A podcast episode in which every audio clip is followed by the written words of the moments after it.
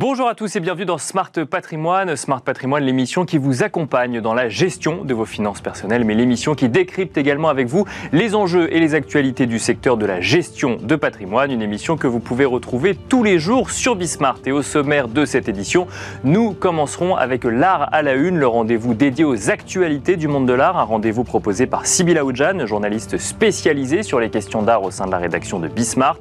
Nous enchaînerons ensuite avec l'art à la une, l'interview. Nous aurons le plaisir de recevoir Edwige Grenier, euh, directrice du mécénat culturel au sein de la Fondation Bettencourt-Schweller.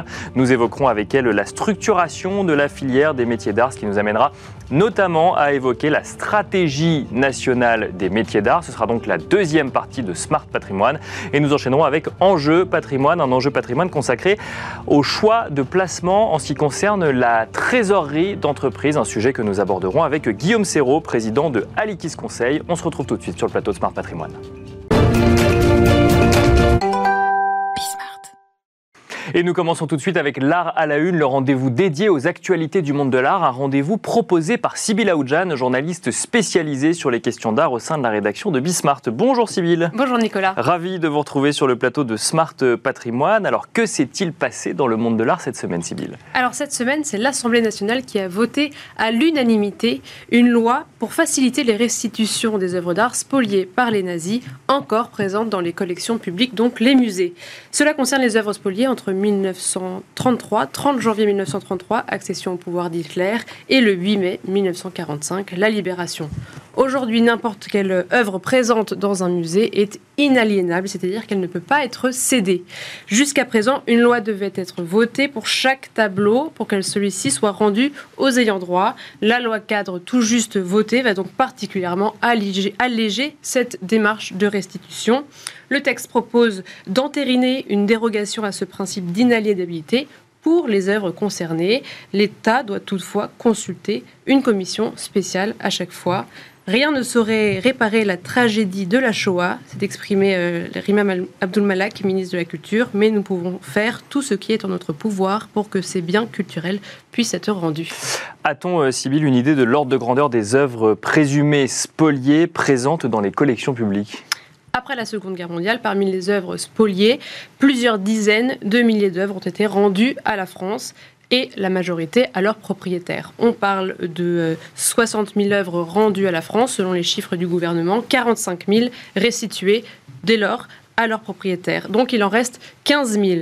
Sur ces 15 000, il y en avait 13 000 qui avaient très peu de valeur et qui ont été vendus par l'État au début des années 50. Il en reste 2200. Elles ont été confiées à la garde des musées nationaux, notamment pour leur intérêt artistique. Sur ces 2200, ce sont 184 œuvres qui ont été aujourd'hui restituées. Mais attention, sur ces 2200, toutes ne sont pas forcément des œuvres d'art spoliées. Certains peuvent avoir été vendus sans contrainte et c'est pour ça qu'il faut encore des recherches, que les recherches continuent dans ce sens. Et on continue avec les actualités hein, dans le monde de l'art cette semaine. Le Conseil euh, des maisons de vente a élu ses Oui, alors pour la première fois, les commissaires priseurs français ont procédé à l'élection de leurs représentants au sein du nouveau Conseil des maisons de vente, un taux de participation de 67% le Conseil des maisons de vente et l'autorité de régulation du marché des ventes aux enchères publiques. Et ce conseil a été réformé en février 2022. Un, mot peut-être sur les objectifs de la réforme en question? Alors oui, alors c'était d'abord euh, réviser la composition de ce conseil pour qu'il y ait une présence accrue de professionnels, voilà, en, en, assurant la représentation du maillage territorial et des autorités de la régulation, euh, élargir le périmètre des missions pour un meilleur échange avec le gouvernement et les professionnels, et créer surtout un organe disciplinaire indépendant en son sein, renforçant son pouvoir de sanction. Et donc là, ce sont six binômes qui ont été euh, élus des différentes euh, circonscriptions. Ce qui est intéressant, c'est que dans le palmarès, il n'y a aucune des grandes maisons de vente aux enchères qui sont représentées.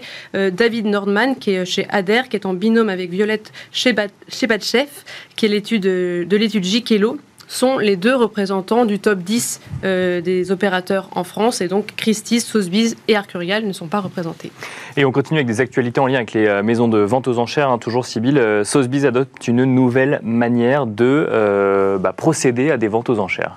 Oui, c'est ce qu'on appelle la vente à la hollandaise. Dans les ventes traditionnelles, les enchérisseurs concourent pour une œuvre d'art et donc ils surenchérissent jusqu'à ce que l'offre la plus haute remporte l'enchère. Et donc pour les enchères hollandaises, c'est l'inverse. Le prix de plafond est fixé au départ. Et donc, c'est une réduction par palier successif pour que, en attendant qu'un acheteur euh, se manifeste et remporte le lot. Donc, ça, c'est pour la première fois depuis trois siècles d'existence que Sotheby's adopte cette enchère à la hollandaise pour une vente euh, d'œuvres digitales de l'artiste Vera Molda, Molnar. Pardon. La vente est intitulée Thème et Variation. Elle sera entièrement euh, inscrite sur la blockchain via la plateforme de Sotheby's et elle aura lieu le 26 juillet prochain. Ce sera une série de 500 œuvres uniques datant des premiers pas de l'artiste dans l'art algorithmique euh, qui, sera qui seront proposées et le prix plafond pour thème et variation est de 20 Ethereum. Voilà donc pour les actualités du monde de l'art cette semaine, des actualités proposées par Sybille Aoudjan, journaliste spécialisée sur les questions d'art au sein de la rédaction de Bismart. Et Sybille, nous avons le plaisir à présent de recevoir ensemble sur le plateau de Smart Patrimoine Edwige Grenier. Bonjour Edwige Grenier. Bonjour.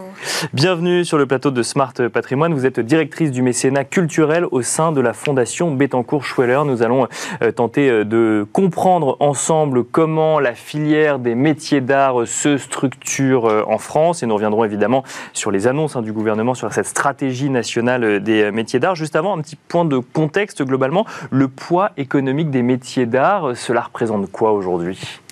Le poids économique des métiers d'art représente 19 milliards d'euros de chiffre d'affaires, dont 8 euh, à l'export. Et donc aujourd'hui, là, on entend depuis, depuis quelques années déjà, mais là, on voit que les politiques aussi parlent de plus en plus des métiers d'art. Pourquoi, euh, comment expliquer ce renouveau d'intérêt envers la filière? Alors, le, secteur des métiers d'art, effectivement, euh, nous, nous le connaissons bien puisque ça fait presque 25 ans qu'on s'y intéresse. Euh, il est, je pense qu'il ressuscite un, intérêt récemment. D'abord, ça s'est amplifié suite à la crise du, Covid, aussi parce que ce secteur répond à beaucoup d'enjeux euh, des problématiques de la société aujourd'hui. Une envie de consommer mieux, une envie de consommer local, des chaînes de circuits courts, des métiers qui ont du sens, euh, des métiers de transmission, une valeur à l'international, voilà, beaucoup de valeurs euh, importantes euh, pour la société actuelle. Et la ministre de la Culture, Rima Abdul-Malak, a annoncé un plan, une stratégie nationale en faveur du secteur de l'artisanat d'art. Est-ce que c'était nécessaire? Est-ce qu'il fallait un plan pour structurer cette filière? Alors oui, c'était utile parce que c'est un secteur extrêmement dispersé avec des acteurs extrêmement différents puisqu'il y a 281 métiers différents, donc euh, des fédérations, des syndicats, des écoles. Donc il est important de pouvoir mobiliser tous les acteurs et je pense que ça, ça va être une des choses que le plan va pouvoir euh, permettre de mettre en œuvre. D'ailleurs, l'objectif de, la ministre de la Culture est d'aboutir au bout de des trois ans de son plan à un contrat de filière, comme il peut exister ça dans le domaine de la mode. Euh, donc c'était nécessaire et c'est bien qu'un ministère euh, s'adresse au secteur de façon aussi ambitieuse désormais. Un contrat de filière, euh, c'est-à-dire? Un contrat de filière, c'est justement un contrat qui va permettre à tous les acteurs de se mobiliser, de co-signer ensemble euh, des actions pour atteindre des objectifs ensemble. Ça veut dire que là, on constate réellement que la filière des métiers d'art commence à se structurer, ce qui n'était pas le cas avant, et on aimerait, c'est peut-être encore un espoir aujourd'hui, mais qu'elle parle d'une même voix, quoi. Voilà, c'est ça. C'est un peu Une meilleure cohésion entre tous les acteurs. Voilà. Et vous avez travaillé euh, avec la ministre justement pour. Euh, vous avez concerté avec elle Alors, oui. Oui, je vous en prie. Non, nous, notre fondation, oui, euh, est engagée depuis longtemps, donc étant un acteur euh, fort du secteur, et on a échangé avec d'autres euh, acteurs, puisqu'elle a sollicité beaucoup de personnes pour pouvoir construire son plan, et d'ailleurs, elle va continuer comme ça. Et pour vous, quel, était le, quel est l'axe fondamental, l'axe majeur? De ce plan qui serait nécessaire alors, elle a, défini un plan qui va reposer sur cinq axes la transmission, la formation, la recherche et l'innovation, euh, la, notion de territoire et le rayonnement international. Nous-mêmes, nous sommes positionnés sur un peu tous ces domaines d'intervention, mais c'est vrai que la Fondation soutient beaucoup aussi le rayonnement des métiers d'art à l'étranger, parce que c'est une valeur euh, importante, et comme je l'ai indiqué tout à l'heure, 8 milliards euh, d'euros de chiffre d'affaires à, l'étranger, c'est quand même effectivement quelque chose d'important à accompagner. Et la demande est croissante? structurer. Oui, la demande est croissante. Et, euh, et c'est euh, comment ça se manifeste en fait euh, Par peut-être quel secteur, quels artisans sont représentés particulièrement à l'international? Alors, vous pouvez voir que l'État en fait dispose de résidences à l'international, euh, au Japon, en Italie et aux États-Unis. Et par exemple, aux États-Unis, euh, grâce à la Villa Albertine, l'idée c'est d'accompagner les créateurs et donc les artisans d'art à rencontrer le marché. Et là, on le voit particulièrement avec les métiers d'art, en particulier les métiers liés euh, à la décoration et à l'architecture. Les Américains sont extrêmement friands des savoir-faire français. Euh, artisans de papier peint, euh, fabricants de meubles. Et là, euh, nous, on a, d'anciens, nous avons d'anciens lauréats qui sont partis en résidence à la ville Albertine, qui après un séjour de deux mois reviennent en France et vont soit installer une antenne aux États-Unis, soit prendre un agent pour développer leur marché aux États-Unis. Ça passe par les résidences. Enfin, vous parlez de la Villa Albertine, mais il y a la Villa Médicis également euh, à Rome, si je ne dis pas de bêtises. Et euh, c'est, ça passe aussi comme une forme d'ambassade euh, culturelle ou des métiers d'art dans les pays en question. Exactement. Euh, depuis dix ans, dans les villas euh, dont la, France dispose, les métiers d'art peuvent donc aller en résidence. Et l'avantage ou l'intérêt de ces résidences, c'est justement aux États-Unis une rencontre de marché, euh, à la Villa Médicis à Rome, c'est vraiment une vitrine d'excellence de, des savoir-faire français. Bien sûr. Ou au Japon, à la Villa Kujuyama, là, on assiste à un dialogue euh, entre les cultures et, euh, et l'interdisciplinarité entre les pratiques artistiques. Et vous pensez que c'est via l'internationalisation des métiers d'art que ça va vraiment tirer, développer encore plus le secteur? C'est par l'international que ça va passer?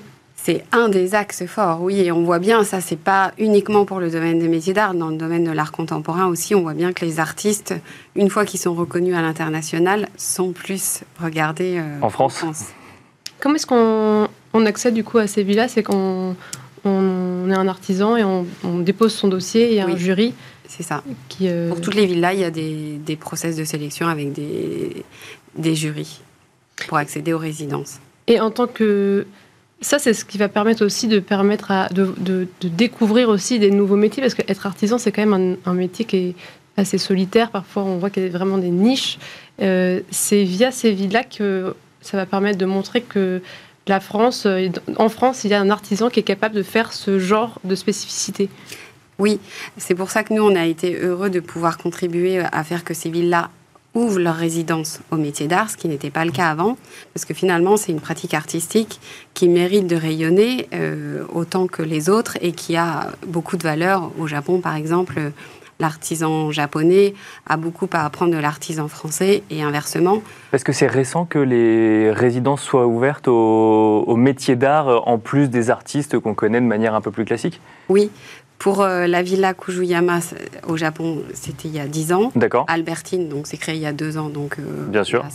Dès l'ouverture, oui. Et la villa Médicis, euh, on a établi un partenariat avec la villa Médicis l'année dernière. Donc ça veut dire que la prise en considération du côté artistique des métiers d'art est assez récente finalement, que ce soit en France ou à l'international, c'est ce qu'il faut comprendre Ou c'est la volonté de l'exporter qui est plus récente? Eh ben, Les deux. Les deux, oui, c'est ça. Et ensuite, donc, si euh, donc on va développer ce, secteur, euh, est-ce qu'il va y avoir de la place aussi euh, dans les métiers pour accueillir tous ces artisans qui vont être formés? Oui, il va y avoir beaucoup de place parce que justement, c'est tout l'enjeu du secteur des métiers d'art aujourd'hui. Euh, vous devez l'avoir vu avec euh, les maisons de luxe qui, créent de plus en plus leurs écoles. Il y a un véritable euh, souci de, perte de savoir-faire et d'enjeux de transmission et de formation. Parce que là, on arrive à des générations qui vont partir à la retraite et la succession euh, n'est pas encore au rendez-vous. Donc euh, ça, c'est vraiment très important de faire connaître aujourd'hui les, métiers d'art. La, succession n'est pas au rendez-vous parce qu'il n'y a pas suffisamment de vocation aujourd'hui dans les métiers d'art, c'est ça? Oui. Ça, n'intéresse pas suffisamment ou c'est parce qu'on ne les connaît pas ou parce Ça n'intéresse pas, ce n'est pas connu, ce n'est pas assez valorisé. Nous-mêmes, on a bien créé un prix qui s'appelle l'intelligence de la main parce qu'on est dans un pays qui prône plus l'intellect que le travail de la main. Le savoir-faire, oui. Donc il y a tout un travail d'éducation à, faire de ce côté-là. Euh, et donc, euh, pour les jeunes aujourd'hui, il faut y aller, il y a plein de travail. et ce qui porte financièrement le secteur, c'est vraiment les maisons de luxe C'est à grande majorité ou euh, il y a quand même d'autres acteurs? Non, il y a d'autres acteurs, parce que les maisons de luxe, c'est vraiment lié au métier d'art de la mode. Et vous avez tous les métiers de la déco, vous avez tous les métiers liés au, patrimoine. Là, par exemple, sur le chantier de Notre-Dame de Paris, il y a beaucoup de jeunes artisans qui travaillent. Donc, il y a beaucoup de domaines. Il y a l'architecture. Euh, donc, la mode est très importante. Le luxe est très important pour la mode. Est-ce qu'il y a une grande place aussi pour les, pour les collectionneurs ou d'autres mécènes autres que votre fondation? Oui, bien sûr. Ils sont très actifs?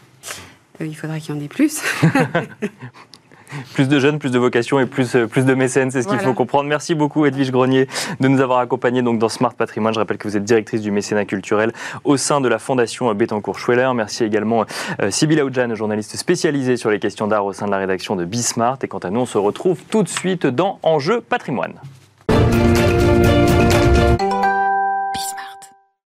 Nous enchaînons à présent avec Enjeu patrimoine. Nous allons tenter de comprendre ensemble quelle stratégie mettre en place pour placer une partie de sa euh, trésorerie d'entreprise. Pour en parler, nous avons le plaisir de recevoir sur le plateau de Smart Patrimoine Guillaume Serrault. Bonjour Guillaume Serrault. Bonjour Nicolas. Bienvenue sur le plateau de Smart Patrimoine. Vous êtes président de Alikis Conseil. Alors c'est vrai que dans cette émission, on parle souvent de l'épargne des Français. Là, on va mm. s'intéresser plus spécifiquement à la trésorerie des entreprises, donc aux personnes euh, morales qui, elles aussi peuvent avoir envie, besoin de rémunérer une partie de leur trésorerie. Ça fait partie des demandes qui arrivent euh, régulièrement. Mais totalement, euh, à l'instar euh, des, investisseurs privés, une personne morale, je veux dire quelle qu'elle soit, une entreprise industrielle, une entreprise de, de services, une société holding, une association, une fondation, euh, les instits euh, bien évidemment, euh, ont ou peuvent avoir des liquidités, de la trésorerie, des excédents de trésorerie à rémunérer selon différentes maturités. D'accord. Et oui, parce qu'on parle des excédents, on ne parle pas de, la trésorerie dont on n'a pas besoin à court terme. En tout cas, immédiatement. qui vont dépendre effectivement de différentes stratégies qui bah, seront dépendantes du contexte de l'entité, de la situation euh, économique et de l'environnement de marché qui va euh, influer euh, sur les solutions possibles, en tout cas en termes de placement de trésorerie. Et d'ailleurs, si on, parle des entreprises en tant que telles, c'est totalement vrai pour les toutes petites entreprises que pour les grands groupes cotés, comme pour les PME et les ETI, sauf que généralement, dans un grand groupe coté, on va avoir une équipe de, de trésoriers, bien, sûr, bien évidemment, c'est le métier, c'est le métier, averti sur le sujet, alors que pour les, les entreprises plus petites, les PME, il sera nécessaire d'être accompagné et guidé pour placer euh, cette trésorerie. Il y a une périodicité dans le placement de la trésorerie. On le constate que euh, peut-être plus en début d'année, plus à mi-année, plus en fin d'année, c'est des questions qui reviennent au sein des entreprises Alors ça peut être euh, notamment le cas en fonction des, des secteurs d'activité. Ce qui va être important pour, pour une entreprise, c'est déjà d'établir son cahier des charges, de segmenter ses différentes poches d'investissement qui vont euh, notamment correspondre à certaines maturités. En phase de maturité, on va, euh, on va euh, choisir différentes solutions possibles. Là, on va, on va rentrer dans la stratégie dans un instant. Juste avant, donc, il, y a ce sujet périodicité. On est à mi-année 2023. Qu'est-ce que vous constatez actuellement en matière de, sujets d'anticipation de trésorerie dans les entreprises que vous accompagnez ou avec lesquelles vous discutez? Ben, Aujourd'hui, déjà, c'est ce qui est intéressant de s'intéresser, c'est la situation de trésorerie euh, des entreprises dans le contexte euh, que l'on connaît. Si on regarde tout simplement les enquêtes d'opinion, les, euh, les, décideurs, qu'ils soient dirigeants, directeurs financiers, trésoriers, ont une vision favorable à date de l'état de leur trésorerie. S'agissant des anticipations, elles sont là aussi positives. Elles rejoignent la trajectoire long terme, effectivement, de leur vision de trésorerie. Il y a peut-être deux inquiétudes que, que, les enquêtes d'opinion euh, relèvent. La première, mais qui a tendance à se dissiper, c'est le prix des matières premières. Euh, les, inquiétudes étaient plus importantes il y a quelques mois. En revanche, ce qu'on a constaté sur le dernier trimestre, c'est un allongement des délais de paiement qui peut donc euh, impacter, euh, impacter la trésorerie. Et donc, je pense que c'est un indicateur à regarder et qui euh, peut être un, signe de ce qui pourra se passer dans l'environnement économique, économique pardon, dans, les, dans les mois qui viennent.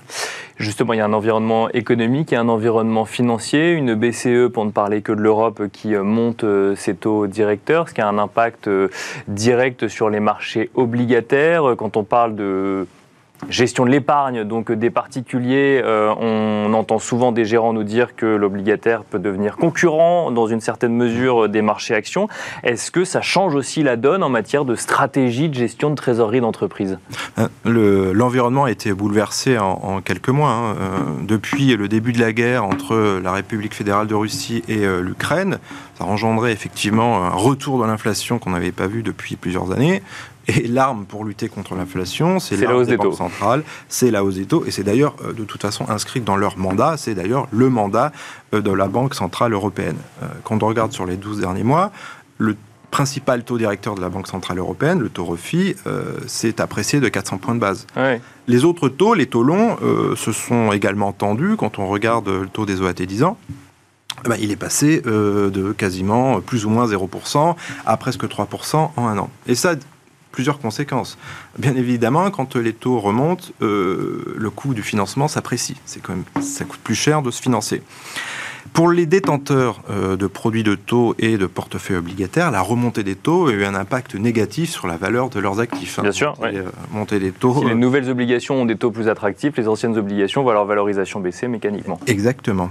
Mais cette hausse des taux a créé de nouvelles opportunités pour euh, placer de la trésorerie. On a retrouvé euh, un champ des possibles bien plus important qu'il y a encore quelques années, qu'il y a encore quelques mois, j'ai envie de dire, puisque, euh, je rappelle, il y a quelques mois, certaines banques, certains émetteurs commençaient à taxer les dépôts. Oui, bien sûr. dans une logique de rémunération plutôt importante des dépôts. Mais alors justement, vous nous l'avez dit, alors ce ne sera pas le sujet de cette interview, mais il y a quand même un sujet quand on est une entreprise de coût du financement plus élevé. Donc euh, ça c'est un sujet, puis c'est son impact aussi sur la trésorerie qu'on peut vouloir potentiellement garder pour des investissements euh, ou autres quand on veut construire une stratégie d'investissement ou de placement d'une partie de sa trésorerie, vous nous avez mentionné le cahier des charges. Quelles sont les questions qu'on doit se poser concrètement bah, La première chose pour la trésorerie, c'est la liquidité, euh, effectivement, dont on a besoin.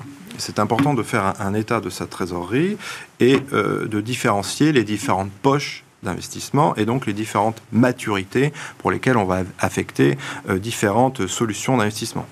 C'est la première des choses.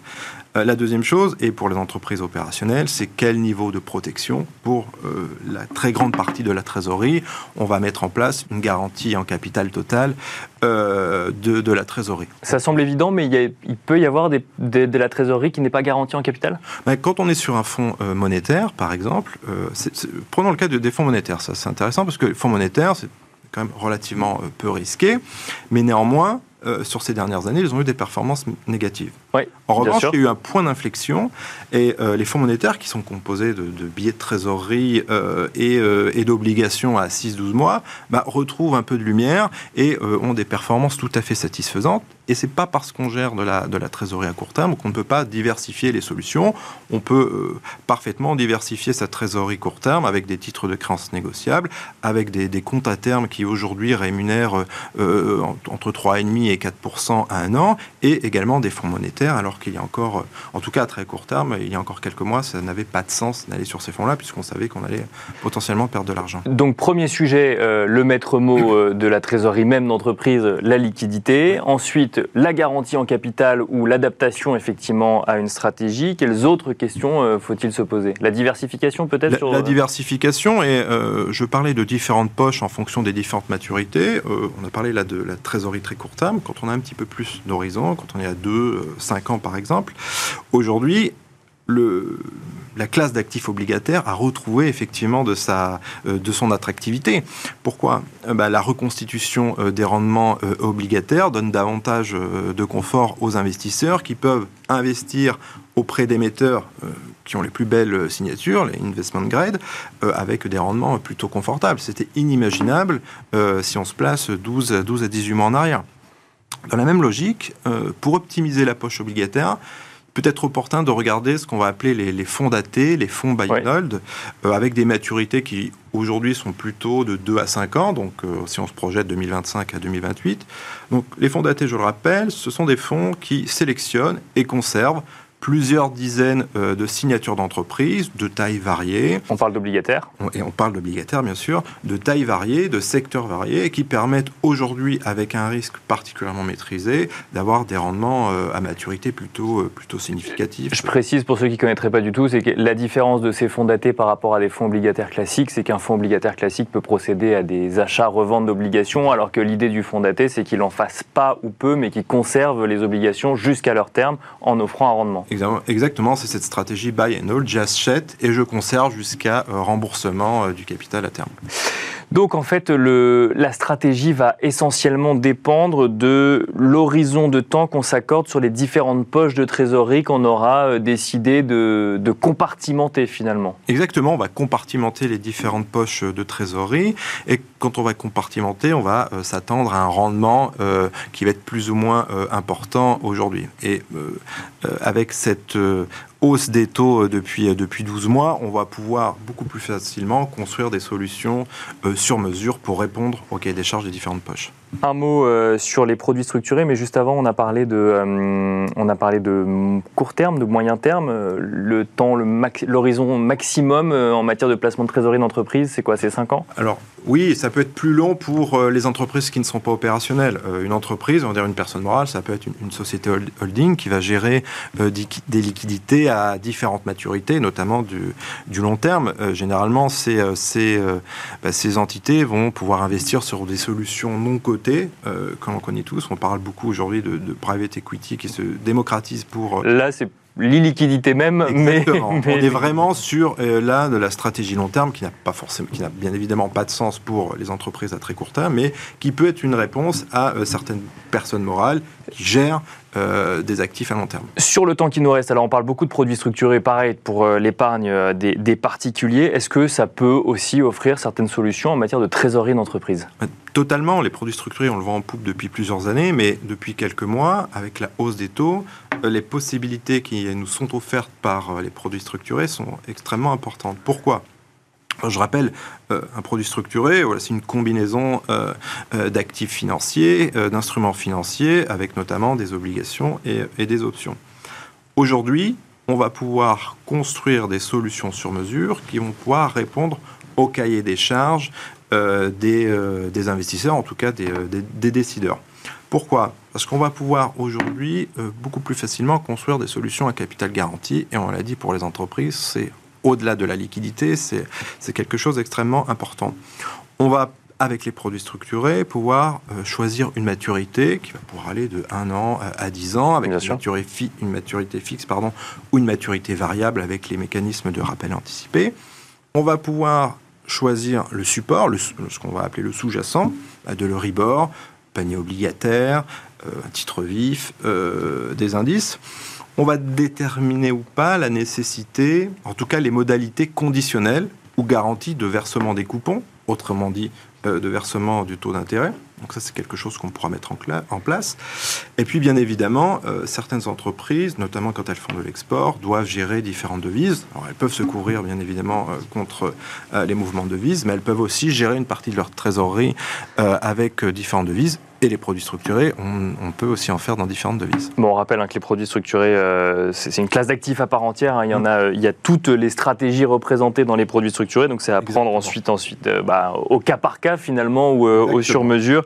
Merci en tout cas, Guillaume Serrault, d'être venu sur le plateau de Smart Patrimoine, hein, nous donner quelques questionnements, quelques, oui, quelques questionnements à avoir lorsque l'on veut placer sa stratégie d'entreprise. J'appelle que vous êtes président de Alikis Conseil. Merci à vous également de nous avoir suivis. On se retrouve très vite sur Bismart. Merci.